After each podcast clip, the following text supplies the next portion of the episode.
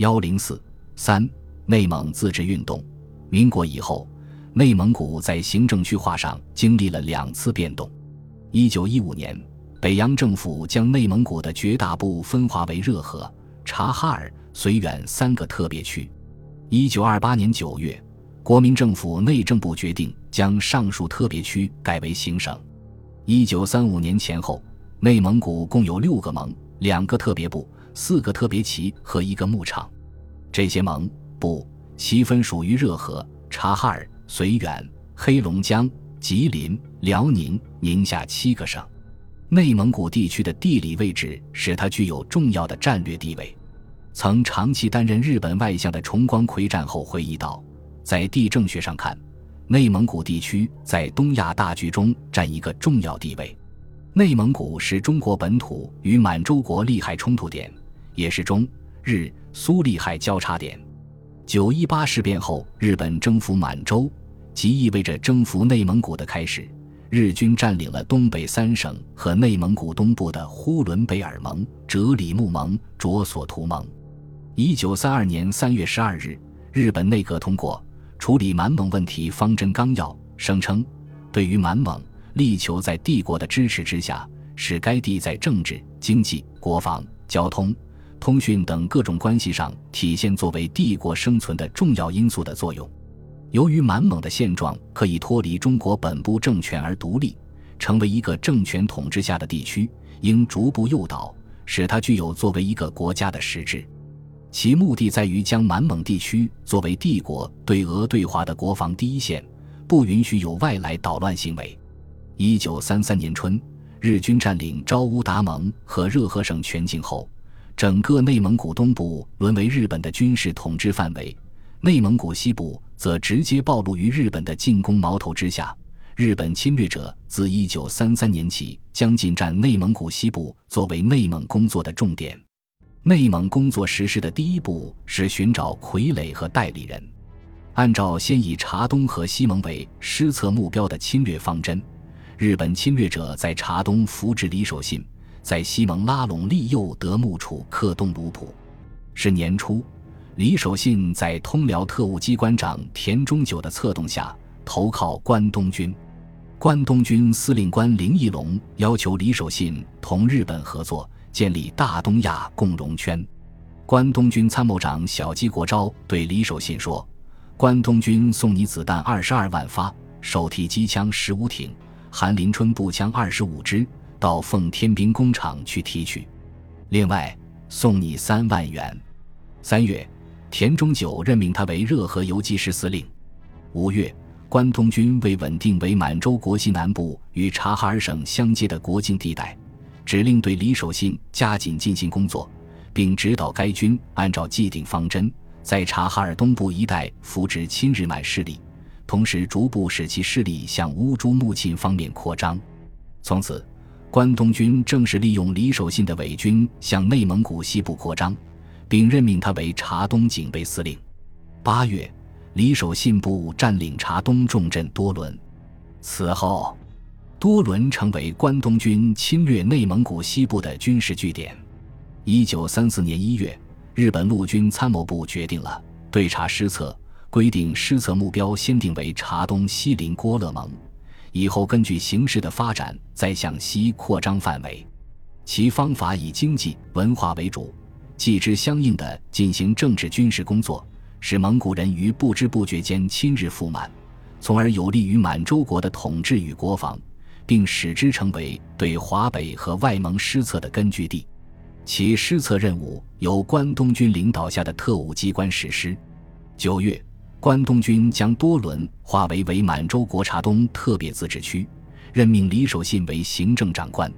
察东特别自治区在日本人看来是坚实的内蒙工作据点，与军事上侵略察东的同时，日本侵略者又在政治上策划分裂内蒙古。一九三三年七月十六日，关东军制定《暂行蒙古人指导方针要纲案》，提出要在内蒙古西部树立排斥苏中两国势力的自治政权，于是开始了在内蒙古王宫中物色和培植其代理人的工作。在百灵庙蒙古地方自治运动以前，日本侵略者拉拢蒙古王公是以锡林郭勒盟盟长索诺穆拉布坦为主要对象的，但索王对日人存有戒心，日本的阴谋未能得逞。日本虽以索王为拉拢的主要对象，而对西林郭勒盟副盟长德王很感兴趣。早在一九三零年冬，住在张家口的日本特务圣岛角方等曾以游历为名。到苏尼特右旗以及贝子庙、浩特祭左旗进行活动。一九三一年夏德王到北平时，圣岛和日本军事教官英佐在扶桑馆请其吃饭。席间，圣岛盛赞成吉思汗的丰功伟业，以迎合煽动德王。一九三二年，日本陆军大将林喜十郎、大佐松井石根韩介替木到苏尼特旗游历，替木到后却冒充喇嘛。长期潜伏在德王领地做谍报工作，德王具有强烈的政治野心，一心想建立蒙古帝国，欲利用日本人在内蒙古西部扩充自己的势力。九一八事变后，德王看到南京政府无力顾及边陲，就想联合葛蒙旗王公盛基向南京政府讨价还价，以扩充自己的实力，提高自己的地位。一九三三年七月二十六日。德王和乌兰察布盟盟长云东望楚克在绥远百灵庙共同倡导召开第一次内蒙古自治会议。八月，日本驻承德特务机关开始对索王和德王进行策反工作。九月二十八日，德王等在百灵庙召开第二次内蒙古自治会议，向南京政府提出实行高度自治的要求。一九三四年三月。国民党中央政治会议决定在内蒙古设立推行自治的组织机构，派何应钦为蒙古地方自治指导长官。四月二十三日，蒙古地方自治政务委员会在百灵庙正式成立，选云王为委员长，索王和沙王为副委员长，但实权掌握在秘书长德王手中。这样，德王就成为日本拉拢的主要对象。日本对于内蒙古西部葛蒙旗王公所进行的种种威迫利诱阴谋，是企图诱使葛蒙旗加入或在他的卵意之下建立傀儡政权。当他对内蒙古西部蒙旗王公以满蒙联合的阴谋诱归满洲国未成之后，又改用所谓“大蒙古主义”作为煽动的口号。驻北平特务机关长松氏孝良对德王发动内蒙古自治表示祝贺。要德王收回长城以北的蒙古故土，恢复成吉思汗的伟业。随后，关东军送给德王二百支捷克式新枪和一些套筒式旧枪。是年秋，关东军特务机关长土肥原来到苏尼特旗，拉拢德王进一步投靠日本。他对德王说：“你进行蒙古工作怎样？有没有困难？如有困难时，可向我说，我当尽力帮助。”是年冬，德王指使其亲信保贵廷同李守信勾结，在内蒙古东部秘密招兵，并得到关东军的支持。不久，经德王准许，驻苏尼特旗特务机关长普之德在德王家乡设立日本特务机关和架设电台。从此，德王和日本的勾结有了正式的固定关系。一九三五年一月，关东军在大连召开会议。研究和策划插手华北和内蒙工作问题。四月，关东军司令官南次郎派参谋田中隆吉和蒙事处第二科长石本银三会见德王。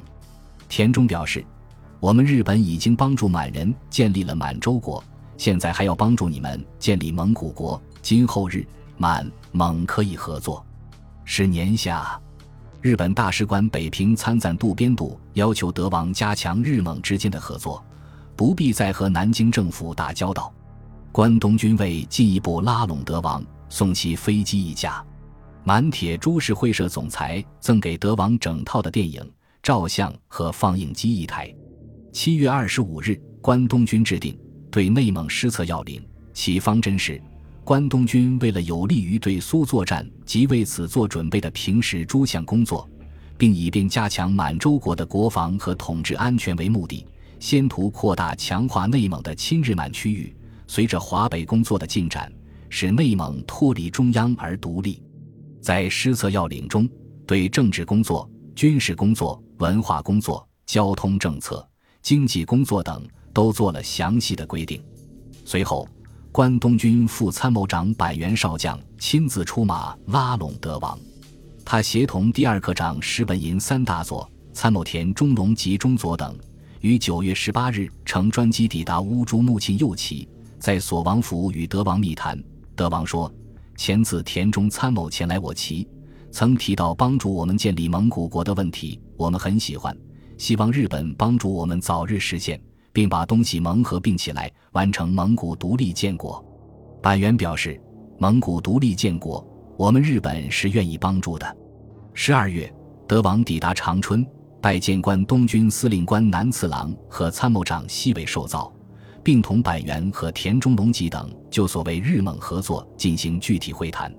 德王表示不满意满洲国处理东盟各旗的办法，希望日本能帮助内蒙先搞一个独立的局面，再帮助蒙古建国。